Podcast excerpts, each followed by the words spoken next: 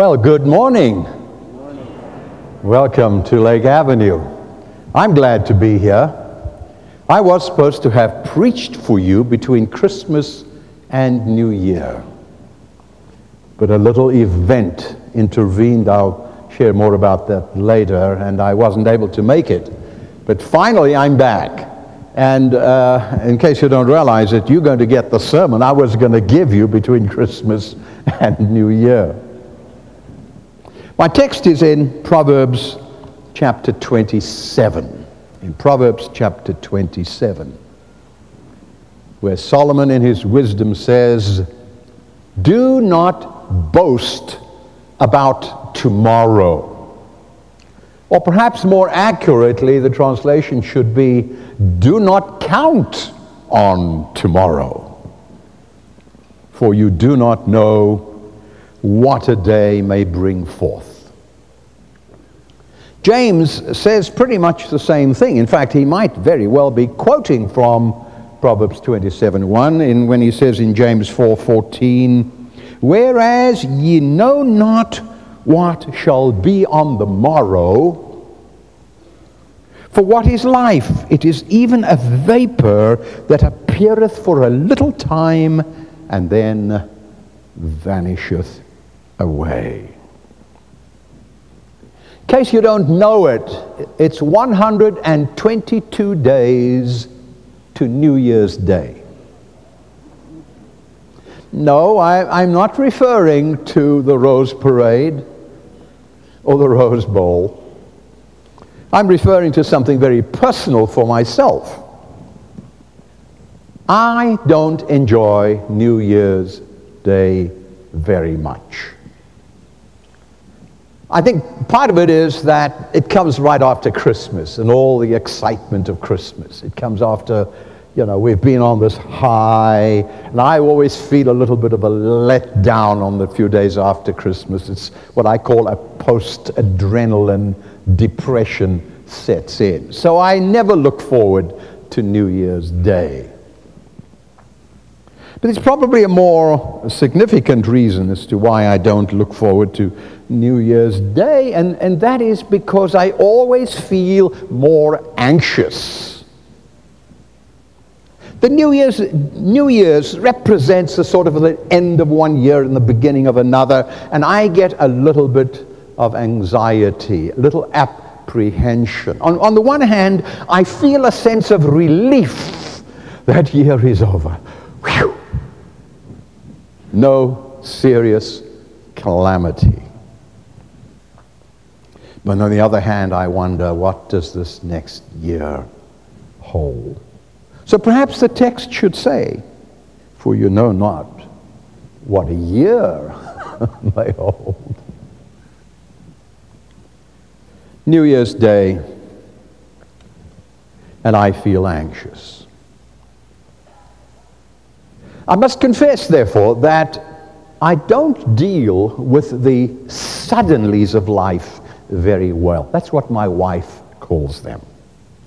The suddenlies of life. Suddenly, something happens. Maybe good, maybe bad.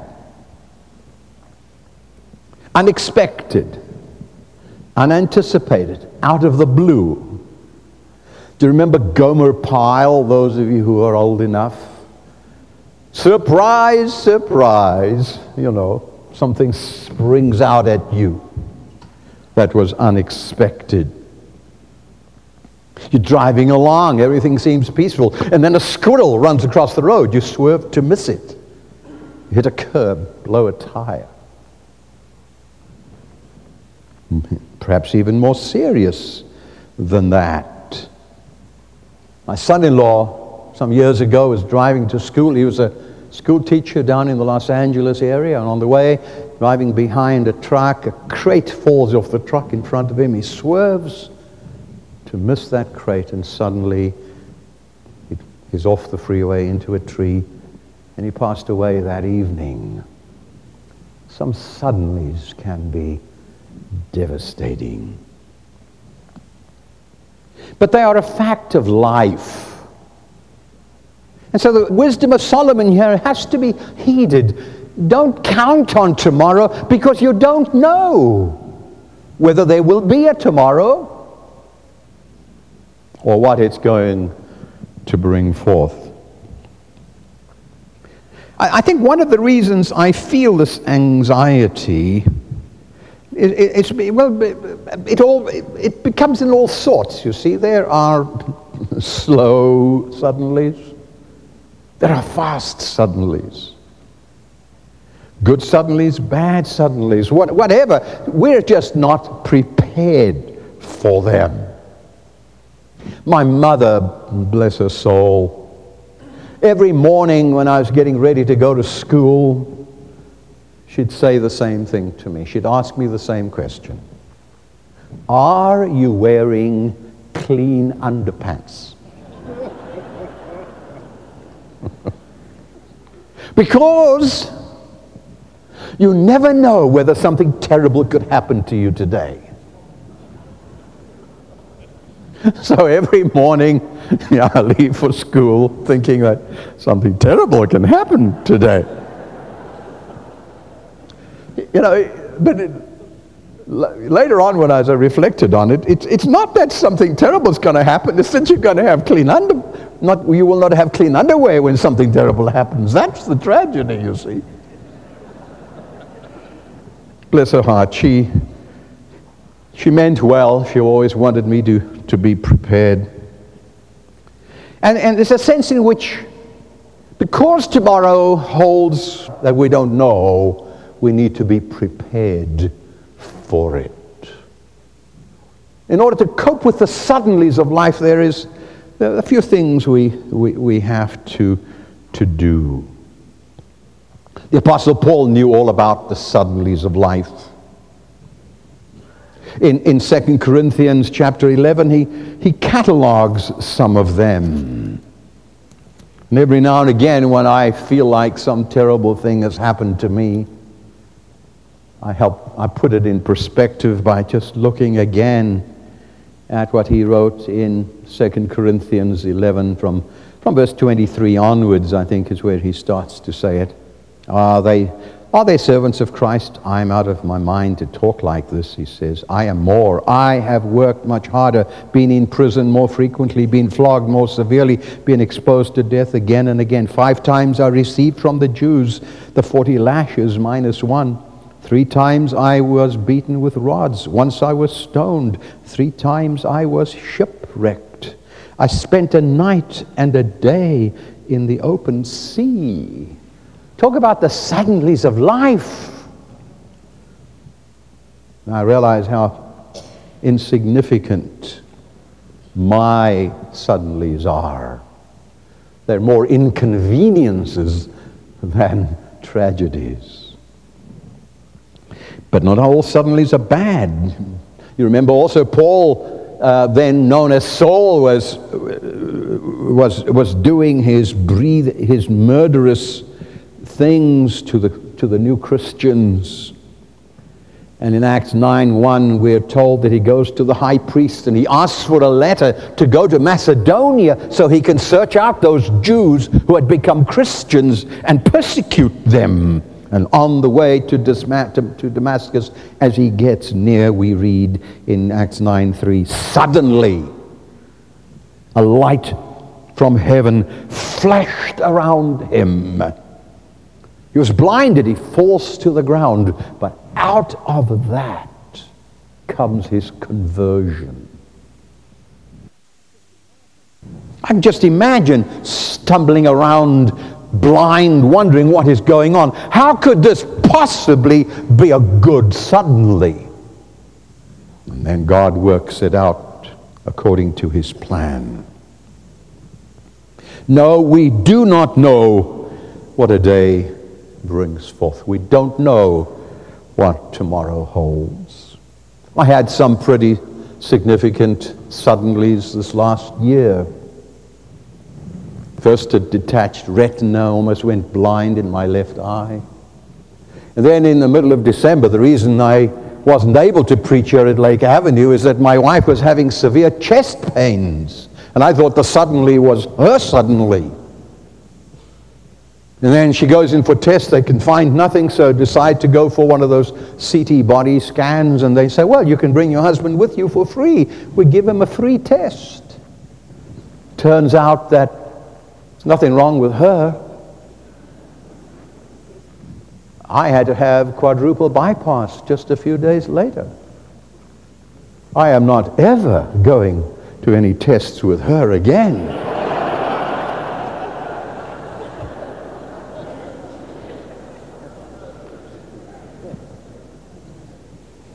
It didn't end there. Because I couldn't make it to preach here, they asked Dr. Lewis Smedes to preach in my place, a dear friend of mine.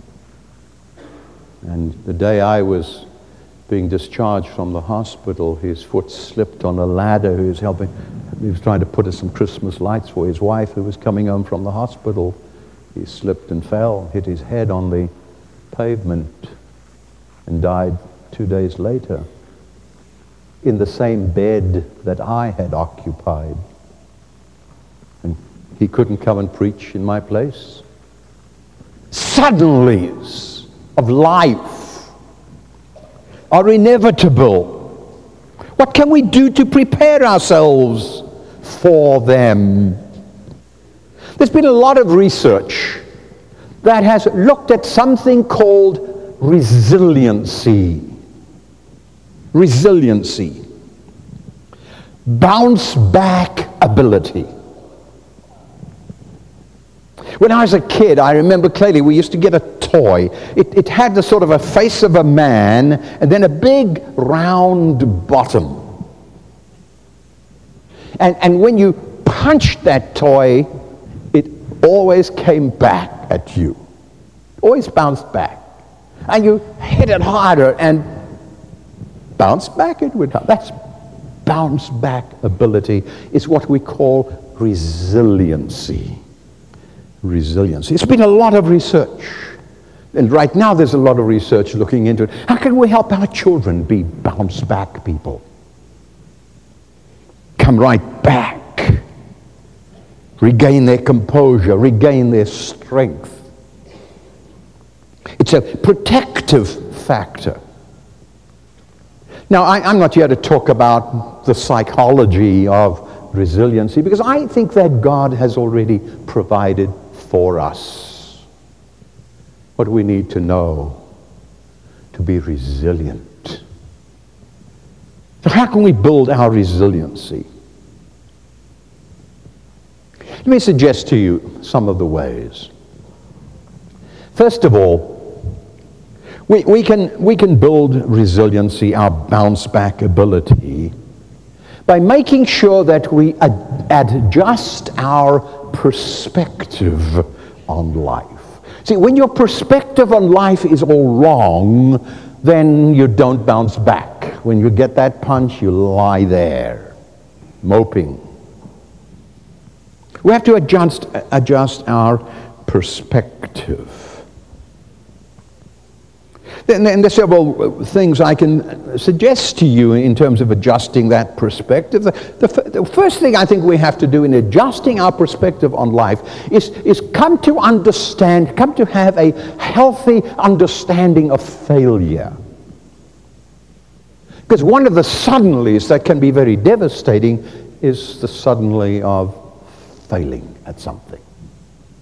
Now, I preached on failure some years ago here at Lake Avenue, so I dare not repeat that sermon again. But I'm sure they've got tapes of, of, of it if those of you who want some more help in this regard. We, we, we have to understand. We need, have, we need a healthy theology of failure. We've got a theology of success, but most of us haven't yet figured out how failure fits into this life game. Some failure is inevitable. There can be no learning without it. Someone has said that success is built upon a mountain of failure. It's what you learn from failure that makes you, moves you towards success.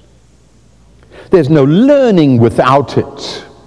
Unless I miss the target a few times, I don't know how to adjust my scope. so that I can get it right bang in the center of the target. Failures are to grow by. And unless we understand that, boom, we stay down rather than be resilient. A second way we can adjust our perspective is, is to accept a basic law, the law of natural consequences. Scripture talks of it as we reap what we sow. Don't su- be surprised if that calamity floors you if you haven't taken the necessary pro- precautions. We reap what we sow. If you don't wear a seat belt, don't be surprised if that accident paralyzes you. If you don't wear a helmet when riding a bicycle, these are, in the physical realm, we know these are important protections. But it's true for our physical, it's true for our spiritual lives as well. We've got to guard our actions. We've got to make good choices. If we don't love others, don't expect them not to love us back. And then thirdly, in terms of adjusting our perspective, uh, let me suggest that we need to adjust our expectations. Adjust our expectations. 51 years ago, I was having a bad time. I'd had a suddenly in my life. It happened to be a failure, a significant failure. And about that time, I came across a poem that helped me adjust my attitude, adjust my expectations. My expectations were all wrong. And that little poem has been with me ever since. I carry it in the back of whatever Bible I am currently using. I, I, I wear them out pretty quickly, or my grandchildren tear them up, or whatever. But uh, that poem goes in the back every single time. It goes like this. It's about what has God promised us. God has not promised skies always blue, flowers strewn pathways all our lives through. God has not promised sun without rain, joy without sorrow, peace without pain. But God has promised strength for the day rest for the laborer, light on the way, grace for the trial, help from above, unfailing sympathy, undying love. So, firstly, then, if we want to be bounce back people, we need to adjust ourselves, our perspective. And secondly, to be resilient we need to get to know God. We need to get to know God. Now, that's a little strange thing for me to be saying to a wonderful congregation like this. But, but I want to suggest to you that it's very easy to know about God, but not know God, not know his heart not, not know how God functions. Get to, to know God. Not just head knowledge, but heart knowledge. I was reading a sermon recently that somebody preached. I was interested in the topic. He, he entitled it The God of Surprises. And, and, and in the sermon, the, the, the, preacher says, right through the Bible, we find that God is a God of surprises. And my heart sank. That's not the God I know.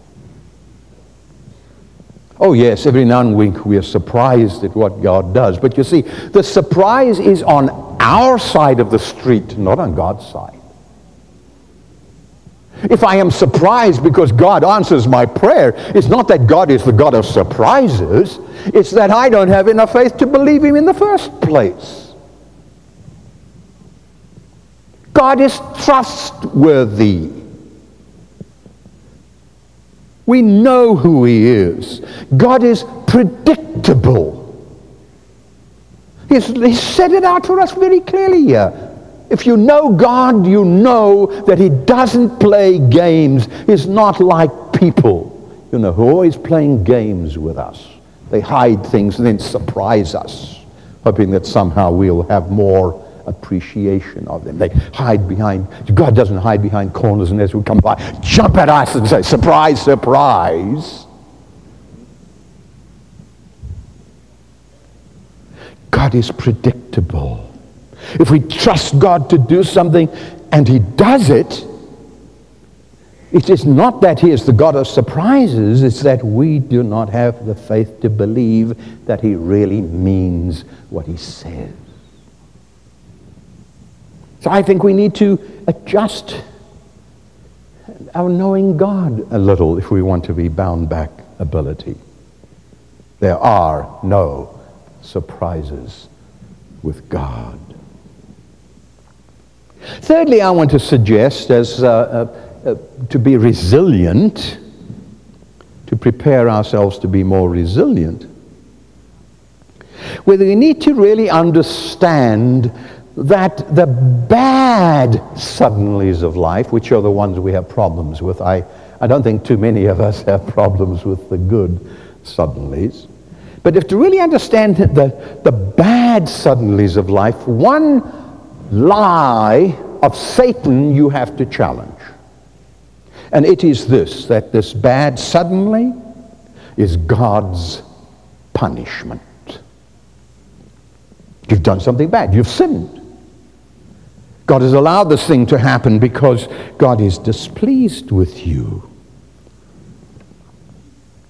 I had a pastor friend way, way, way back in my early life who whose son was drowned in his swimming pool that he had just finished building.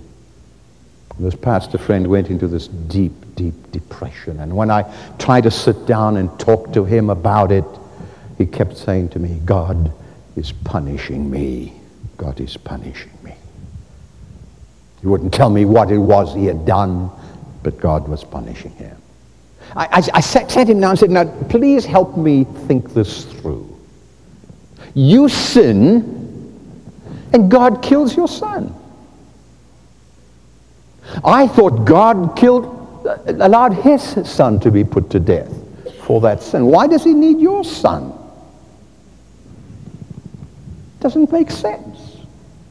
In fact, the whole idea that God punishes us doesn't make sense if you believe in the doctrine of grace. There's this wonderful, wonderful hymn that says, The vilest offender who truly believes. That moment from Jesus, a pardon receives. But if God had punished that vilest offender, even in the littlest way, he'd make a mockery of the cross. We live under grace. There is judgment, there is punishment, but it's for the judgment day. Right now, God stands there with loving, open hands and says, My child, I know this thing looks bad. I know it feels bad, but oh, please, don't, don't say it's me punishing you.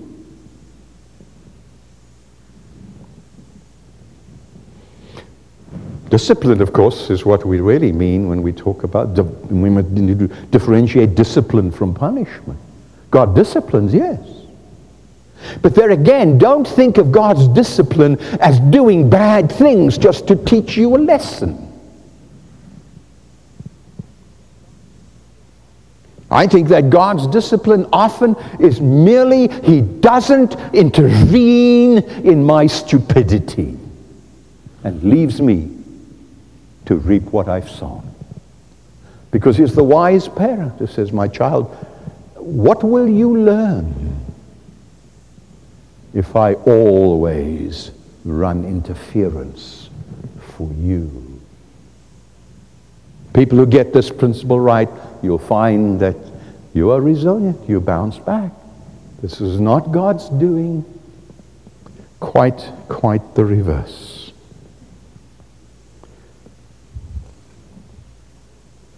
Fourthly, to build resilience, I'd like to suggest that no matter how bad the suddenly is, no matter how terrible it feels, no matter how catastrophic this thing seems to impact you, receive it as if it was from the hand of God.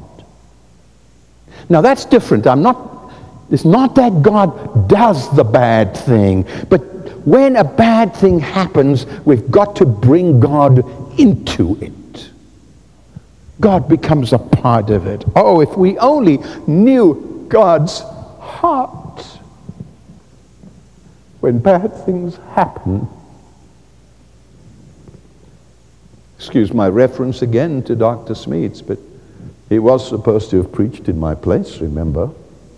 So I think quoting him a few times might be appropriate too. After my son-in-law was killed, each member of my family received a personal note from Dr. Smedes, in which he basically said this right now. God is hurting as much as you are. Have you any idea how comforting that can be? That God is hurting with me, sharing in my sorrow. Boy, that helps you bounce back. Because that is true, no matter how bad the suddenly. Receive it as from God. God, I know you are not causing this, but I know that you're in it with me. And I can go forward. I think I could withstand the most terrible of calamities as long as I know that God is in it with me. I can go through the deepest of, and darkest of valleys as long as I know his hand is there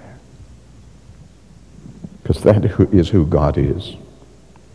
And then with the calamity, if I bring God into it, with the calamity, I get two things, at least two things. I get courage to face tomorrow.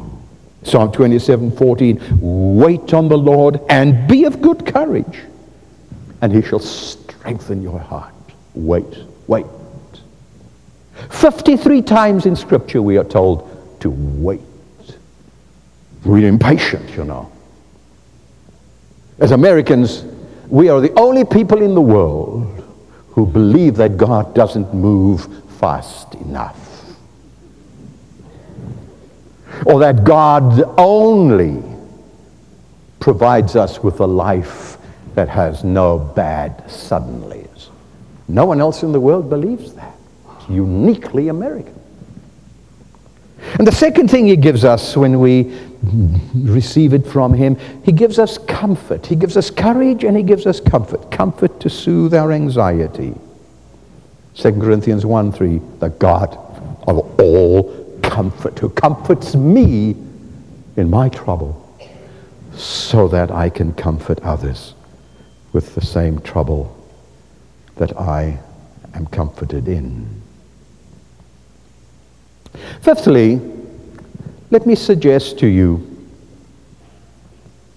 that sometimes God turns a bad suddenly into a good one. Sometimes, if we cooperate with Him, that terrible, terrible thing gets redirected into a good thing. I don't mean that the pain is avoided. I don't mean that we don't have to go through the valley. But that when we come out on the other side and when we get to a, a, high enough point that we can look back and get some perspective on this suddenly in our life, we begin to say, you know what? God has turned it for his good. Spring follows winter. This too shall pass. And this is where hope can take us through the deepest of valleys. It's all a matter of perspective. All a matter of perspective. And talking about perspective, we recently acquired a, a little puppy. I don't know why at our stage in life, but it was my granddaughter's idea that we come and look at this puppy. And it, it's a sort of puppy, it's, it's a mix between a Chihuahua and a Dachshund. So it's, it's a mongrel. But if, if, you, if you pay attention, puppies don't look in your eyes at all. They're looking at your hands and feet and stuff. And this puppy looked right into my eyes. as he did this morning when I had to leave him. My wife is off speaking at a conference this weekend, so he and I are batching it, you know. This is doing our bonding, our male bonding thing. Mind you, he thinks that he is the alpha male, and I have to disillusion him on that one. And this morning, he and I had to close him off and leave him. He looked right in my eyes and said, you really going to leave me? Yes, I'm sorry, but uh, well, that reminded the puppy reminded me of a, a, lovely story. I think that will make a point. It, it's of a uh, it's it's it's about a, a, a pet store owner who had five puppies on display, and a little boy standing there, just see these dogs are just the cutest of things. And he goes in and asks the owner, How much are the puppies? The man says, Some are $50, some are $100, some are more. How much money do you have? And the little boy scrummages in his pockets and pulls out all his change and he puts it on the counter and they count it up. It's $1.40. The owner says, I'm sorry. You'll have to go back and save some more money if you want one of these puppies. The boy's face showed his dejection. Just then, the wife of the owner comes in carrying another puppy and puts it down and, and notices that it walks with a limp, doesn't walk very well. The little boy asks, What's wrong with that puppy? Oh, the, the vet says he doesn't have a, a hip joint, so he will never walk or run like other puppies. And the boy says, That's the puppy I want. Uh, you, you, uh, Uh, how much is he? And the owner says, No, no, well, he's free, but you know, you must understand, he will never run like other puppies. Boy says, That's the one I want. How much is he? And he says, You can have him for free. And the boy says, No, I will not take him for free. He's as worth as much as any of the other puppies. I'll tell you what I'll do. Driving a bargain, the boy says. Here's my dollar forty, and I'll give you 50 cents a month until I've paid him off. And the owner is flabbergasted by this, perplexed. This puppy is never going to be able to run and play with you like other puppies. Boy reached down and started to roll up the pants of his leg to reveal an iron frame supporting a crippled leg. And he says, Mister, I don't run and play too good myself. I figure this little puppy is going to need someone like me who understands. Someone like me who understands. And we all need someone who understands. When the suddenlies of life strike us down, we need someone who understands, someone who himself was crippled on our behalf